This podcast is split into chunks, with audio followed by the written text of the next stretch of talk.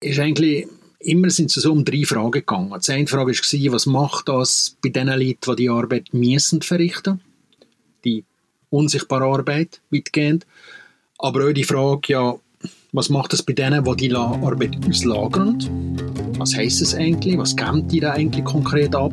Und als drittens die Frage, was heisst das eigentlich für unsere Gesellschaft? Wird sich da neue Klassengesellschaft herausbilden, neue neofeudale Strukturen oder was auch immer? Das sind so die drei Leitfragen gewesen, wo wir nachher über die einzelnen Teile, ich glaube insgesamt waren es acht sein, äh, irgendwie so als Bogen gespannt haben.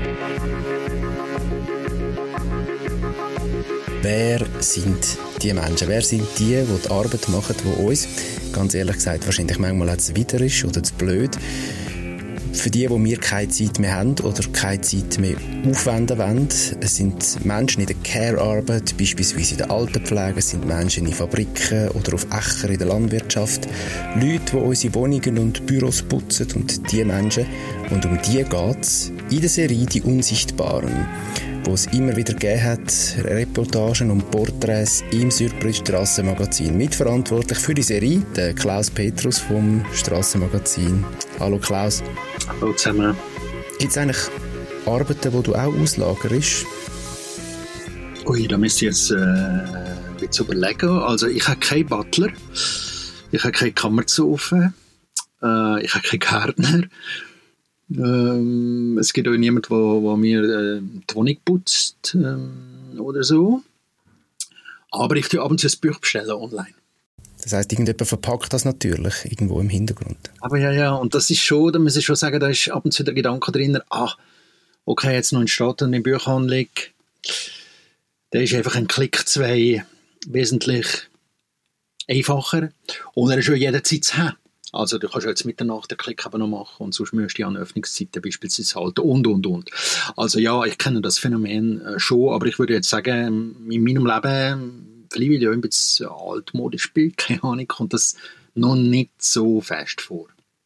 Wie ist denn dazu gekommen, wo ist der Ursprung von dieser Serie «Die Unsichtbaren» im Surprise Strassenmagazin?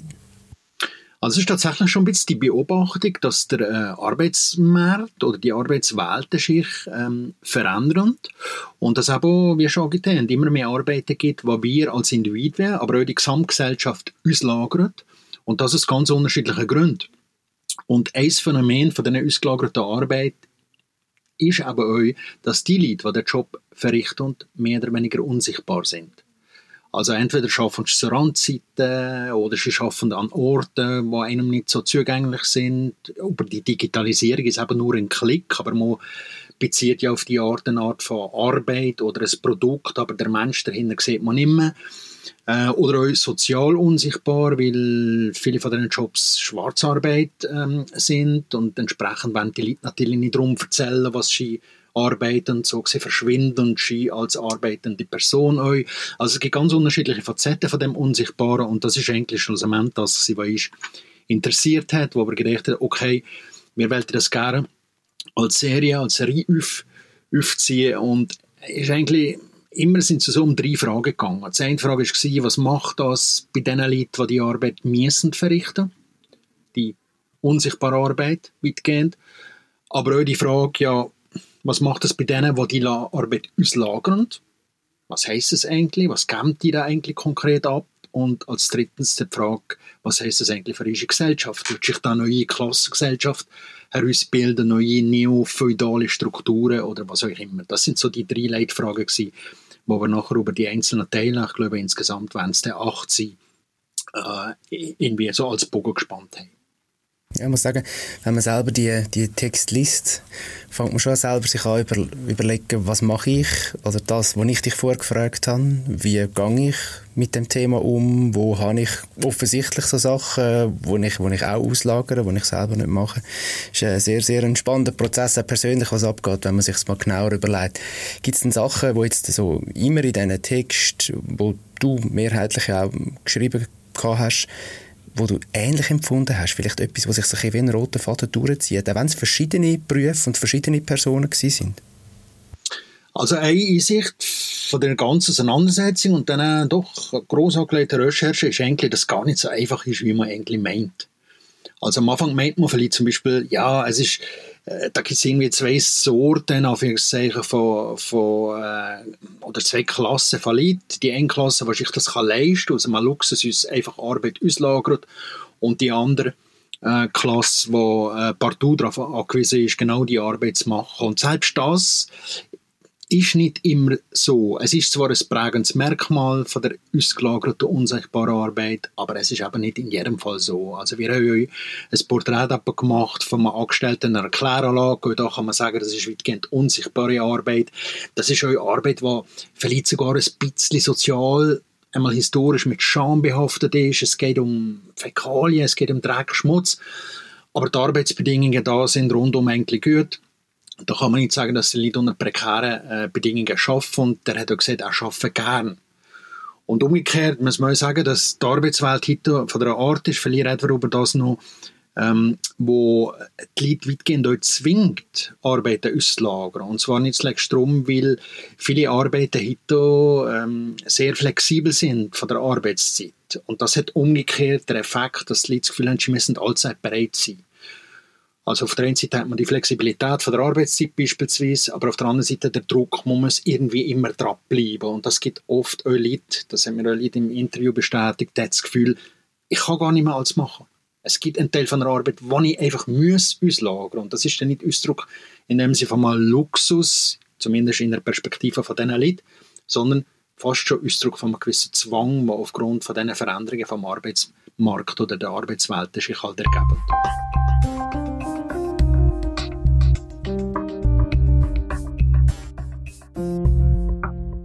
Frau K. sei nett und höflich und zivilisiert, sagt Elena A. Nur in letzter Zeit, da gebe sie ab. Sie schreit mich an, sagt unschöne Dinge. In der Nacht muss ich drei oder viermal aufstehen. Sie kann nicht mehr alleine sein. Ich glaube, sie hat Angst vor dem, was noch kommt, vor dem Tod.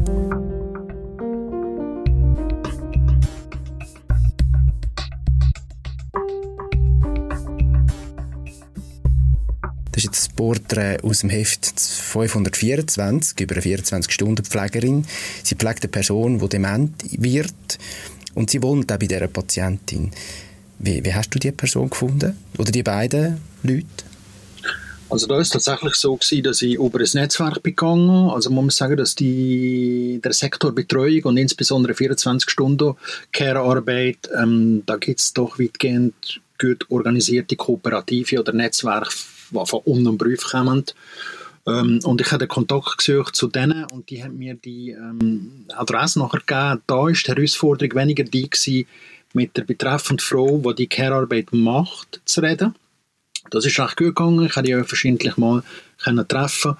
Ähm, es war eher das Problem in der Konstellation. Also ich habe mir überlegt, ähm, soll ich gewissermaßen der Gegenpart, das ist in dem Fall jetzt die Tochter von der demenzkranken Frau mit einbeziehen ins Porträt, oder soll ich jemanden suchen, der zwar ebenfalls eine Care-Arbeiterin anstellt, aber jetzt nicht genau die, die ich porträtiere. Aber es hat sich trotzdem nachher äh, so herausgestellt, dass das möglich ist und das ist natürlich zusätzlich eine spannende Komponente gewesen, weil äh, im Gespräch mit der Tochter was die besagte Elena, äh, die Care-Arbeiterin, angestellt hat, hat sich aber auch gezeigt, dass sie immer gewisser Zwang ist. Also sie ist zum Beispiel alleinerziehend. Sie hat auch angedeutet, dass sie überhaupt nicht das Geld haben, für zum Beispiel ein Altersheim oder ein Spitex äh, zu bezahlen. Das sind zum Teil wirklich horrende Summen, das muss man sagen. Daran verbunden ist ein weiteres Problem, inwieweit der Staat zum Beispiel wirklich Möglichkeiten gibt, wo valable Alternativen sind.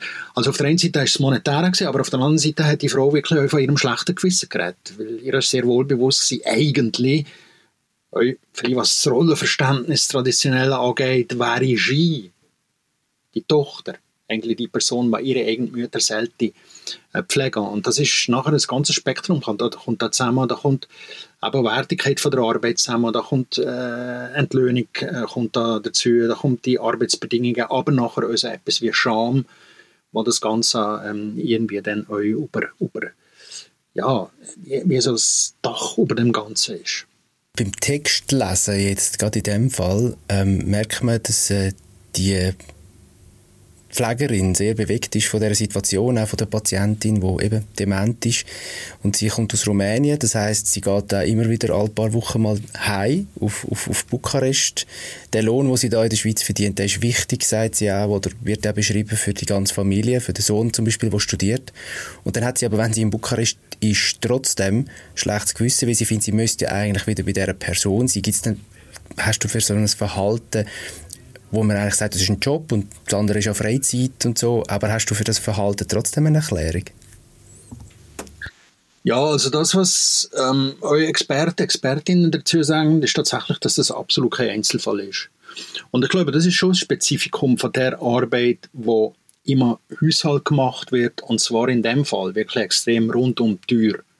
Also es ist absolut natürlich, finde ich, und auch nachvollziehbar, dass sich da ein sehr große emotionale Nähe herstellt zwischen der Person, die betreut wird, und der Betreuerin in dem Fall.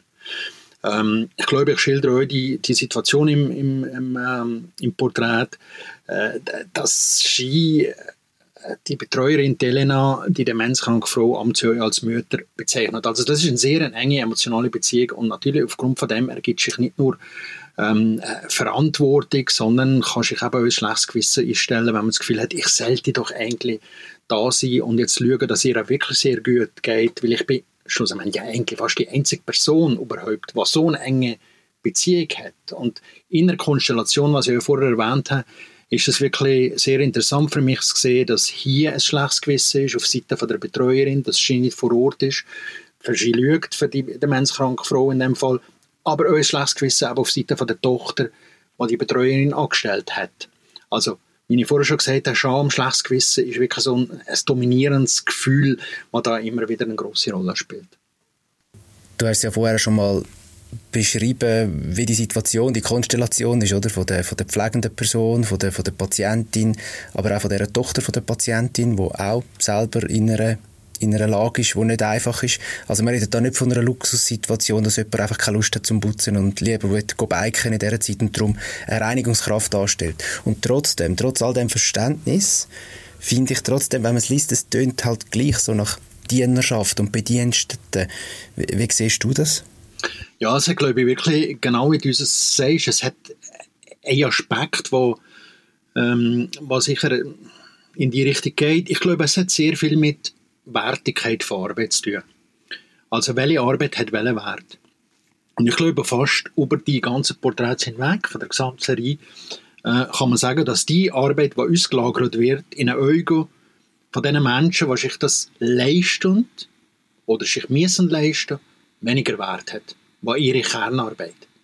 Also man lagert Arbeit aus, wo man von denen das Gefühl hat, das ist jetzt nicht so wichtig. Oder zumindest nicht so wichtig wie die Arbeit, die ich eigentlich muss oder will verrichten. Und da gibt es, glaube ich, ein Gefälle. Und das Gefälle tut sich entsprechend auch äh, auswirken oder zeigt sich auch in den unterschiedlichen Arbeitsbedingungen. Aber in der Tatsache, dass die, die einen Bedingungen eher prekär sind, das zeigt sich aber auch, dass, dass die eine Arbeit, die weniger wert ist, weitgehend unsichtbar ist und was das alles auch mit sozialen äh, Folgen einhergeht. Das hat, glaube ich, alles mit dem zu tun, dass da wirklich ein Gefälle gibt. Und die Art von Gefälle gibt einem, glaube ich, den Eindruck, dass da so neofeudale Strukturen sich wieder aufdient.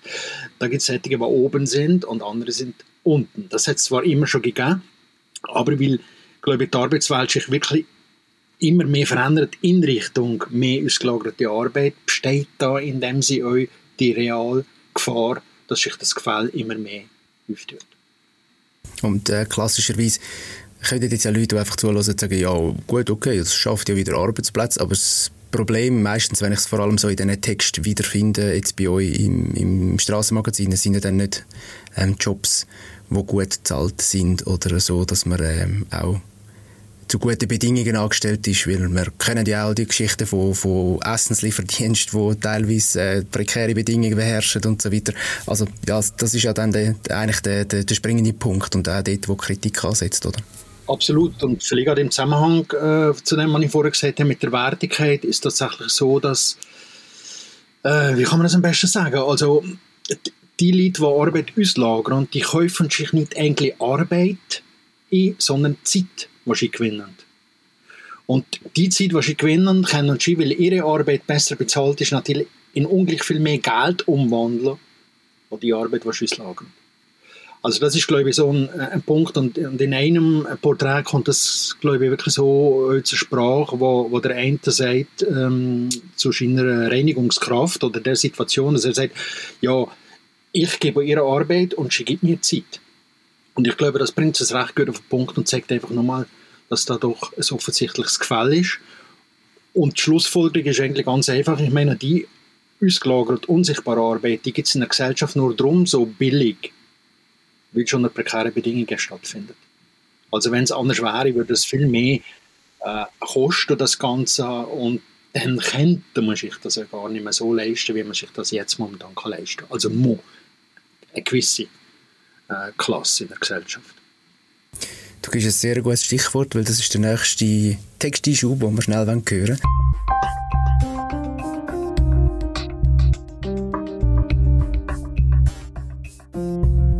Für Sven T. aber geht der Deal auf. Ich gebe ihr Arbeit, sie verkauft mir Zeit. Zeit, die er aus seiner Sicht in Wichtigeres investieren kann als in Putzen, Hemden bügeln oder Einkaufen.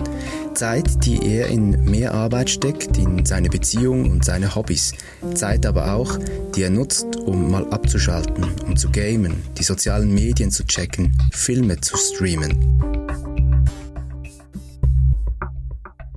In diesem Textausschnitt sieht man, wie eine unsichtbare Person eigentlich das persönliche Leben einfacher macht, jetzt äh, von dem Sven T., weil äh, er will, und ich sage das jetzt in Anführungszeichen, keine Zeit vergüten, fürs Putzen zum Beispiel, oder er findet einfach, er hat auch gar keine Zeit für das. Ähm, wenn man mal die Rollen anschaut, andere Situationen als vorher bei der 24-Stunden-Care-Arbeit, wie viele Leute wie das Sven T., die so argumentieren, sind dir begegnet jetzt während, im Laufe der Realisierung von diesen Geschichten? Also ich kann jetzt da überhaupt nichts repräsentativ dazu sagen, aber auch da würde ich wirklich behaupten, dass es kein Einzelfall ist, weil es eben die ganze Geschichte, die wir vorher schon angedehnt haben, mit der Wertigkeit von der Arbeit, äh, Zeit gegen Arbeit und so weiter, eigentlich weitgehend bestätigt. Also es ist irgendwie auch nicht jetzt der, der Sven, wo als einzelne Person irgendwie das Verhalten oder die Ansicht an den Tag legt, sondern es ist eben das System, die Strukturen, die das begünstigen. Und also er ist im Prinzip einer, der die Strukturen so gesehen bestätigt und nicht ähm, jetzt in dem sie erzeugt durch sein Verhalten. Und von dem her würde ich sagen, ja, es ist, es ist äh, tatsächlich so, dass es häufig auf, auftaucht. Jetzt ähm, kann ich mich gerade noch schnell outen, ähm, weil wir haben daheim auch eine Reinigungskraft tatsächlich. Alle zwei Wochen kommt, aber äh, also es ist nicht eine unsichtbare Person, würde ich jetzt mal behaupten, weil wir sagen uns Hoi und fragen auch uns gegenseitig, wie es geht und äh, mit Vornamen und so. Also, aber ich frage mich trotzdem, ist das ähm, jetzt in unserer Gesellschaft, weil wir sind jetzt nicht ähm, wahnsinnig reiche Menschen, auch keine arme Menschen, würde ich jetzt mal behaupten, aber ist das jetzt in unserer Gesellschaft einfach ein Zeichen von sehr hohem Lebensstandard generell in der Schweiz, dass das äh, auch ähm, ja, nicht nur reiche Menschen sich im Moment können leisten Oder ist es irgendwie auch ein Stück weit irgendwie Überforderung, eben, dass man sich irgendwie nicht mehr kann, ähm, Zeit nehmen kann, um die Arbeit zu verrichten, weil man sich nicht mehr kann vom Job lösen kann. Wir haben es vorher schon mal ein bisschen besprochen, also in diesem Bereich. Was denkst du? Ja, bevor dass ich dich jetzt zurückfrage, was du dazu äh, sagst, zu den Fragen, die du selbst aufwerfst. Ja. Fair enough, ich sage schon noch etwas. Wohlstand ist natürlich ein äh, klares Stichwort und es ist ja statistisch auch in dem sie jetzt so, äh, ausreichend belegt, dass die meisten Leute, die die ausgelagerte unsichtbare Arbeiten machen, migrantischen Hintergrund zum Beispiel haben, äh, es sind ja ganz viele äh, Frauen äh, dabei, also auch da gibt es ganz klar strukturelle Gründe, äh, warum das gewisse Leute die Arbeiten müssen machen und andere aber nicht. Also das überhaupt gar nicht ähm, darauf angewiesen sind. Und das zeigt, dass Wohlstand sicher auch ein, ein äh, Parameter ist. Der andere Punkt ist aber wieder der von, ähm, kann man sich das leisten oder muss man sich das leisten? Ist man als die Person, die Arbeit auslagert, nicht selbst schon in Zwang drin, wo die Arbeitswelten, die neuen Arbeitswelten, die ungleich flexibel sind, ungleich entgrenzter sind, einem aufzwingen? Ich glaube ja. Da könntest du jetzt Teufel sagen, wie du das siehst. Ist das ein Grund oder ja?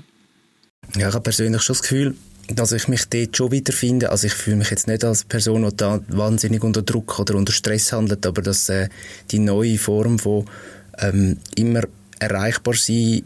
Man kann heutzutage sehr schwer den Leuten vermitteln, dass man mal nicht erreichbar ist. Meistens kommen trotzdem WhatsApps, wenn es ums Arbeiten geht. Meistens gibt es trotzdem Mails, wo man sogar freiwillig selber anschaut.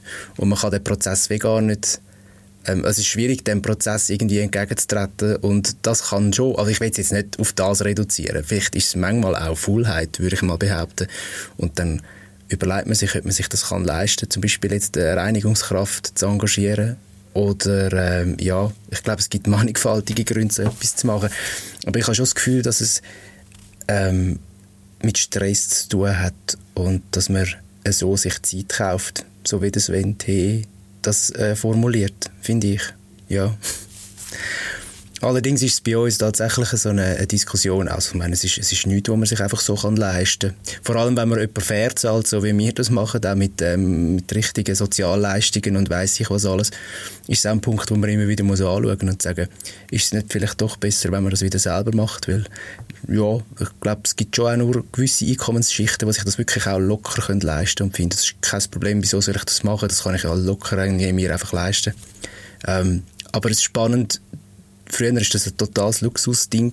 Sorry, jetzt schweife ich ein bisschen ab. Und heutzutage ist es einfach so etabliert. Ich kenne sehr viele Menschen, die eine Reinigungskraft daheim haben. Ja, hätte mich nicht überrascht, wenn du gesagt hättest, du hättest auch eine.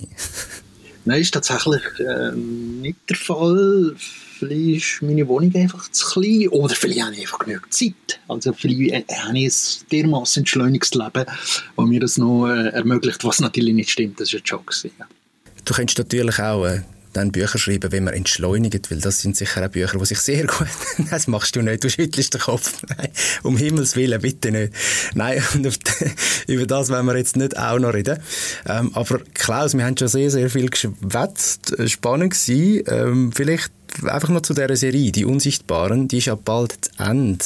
Ähm, jetzt kommen noch zwei Geschichten. Eine über Arbeit in Kantinen, was über die Menschen, die dort arbeiten. Da freuen wir uns sehr drauf. Und vielleicht zum Schluss einfach zu dir, was, was für ein Fazit, wenn es, überhaupt, ein Fazit gibt aus deiner Sicht, was, was, was würdest du für eins ziehen über diese Serie «Die Unsichtbaren» im Strassenmagazin? Also eine habe ich ein bisschen angedient, glaube ich, schon ganz am Anfang, dass das ganze äh, Thema, der ganze Komplex sehr viel vielfältiger ist, wo man vielleicht meint, viel mehr Grautöne hat, wo die Schwarz-Weiß-Ansichten, die einem als erstes in den Sinn kommen. Und das ist sicher ein Punkt, und das ist ja immer ein schönes äh, Resultat nach einer Recherche, dass man merkt, ah, es ist vielfältig, äh, es ist komplex. Und der zweite Punkt hat mit dem zu tun, was du vorher ähm, über deine Situation gesagt hast und, und der neu entgrenzte Arbeitsmarkt, ähm, äh, wo umgekehrt zu Zwängen nachher führt.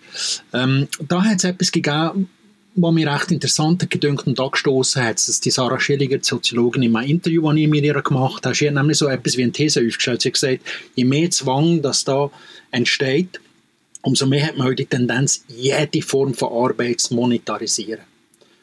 Also alle Art von Arbeit in Arbeit umzuwandeln, die mit Geld zu tun hat. Und zum Beispiel aber Care-Arbeit. Betreuungsarbeit, wo früher eigentlich etwas war, wo vorwiegend eine soziale Angelegenheit war, zwischen ähm, Menschen, die sich nachgestanden sind, über Familie, über Bekannte, Freundschaften und so weiter. Und plötzlich wird das alles zu etwas, wo Geld muss generieren oder wo eben Zeit muss generieren Und die Sarah Schillinger hat sich eigentlich wie gegen das gewehrt ein bisschen oder hat die Vision aufgetan und gesagt, ja, nein, vielleicht sollte wir zurückbesinnen auf die Unterschiede, was wirklich gibt zwischen Arbeitswelten und Lebenswelten und gewisse Sachen, die wir jetzt partout wollen, in dem neoliberalen, neoliberalen Narrativ wollen monetarisieren, wieder zurückgewinnen für einen sozialen Bereich, wo, wo menschliches Zusammensein aber möglich ist und was nicht immer darum geht, wie viel Zeit gewinne wie viel muss ich für die Zeit zahlen und so weiter. Er hat mir spannenden Punkt gedünkt im Zusammenhang mit dem ganzen Themenkomplex, wo ich finde, ja, dem müsste man noch ein bisschen mehr nachgehen und das werden wir sicher. Das äh, bleibt spannend und äh, ich wäre gerade recht im Flow, um noch eine halbe Stunde weiterreden, aber wir machen da jetzt mal einen Punkt. Klaus, danke vielmals fürs Gespräch. Danke dir.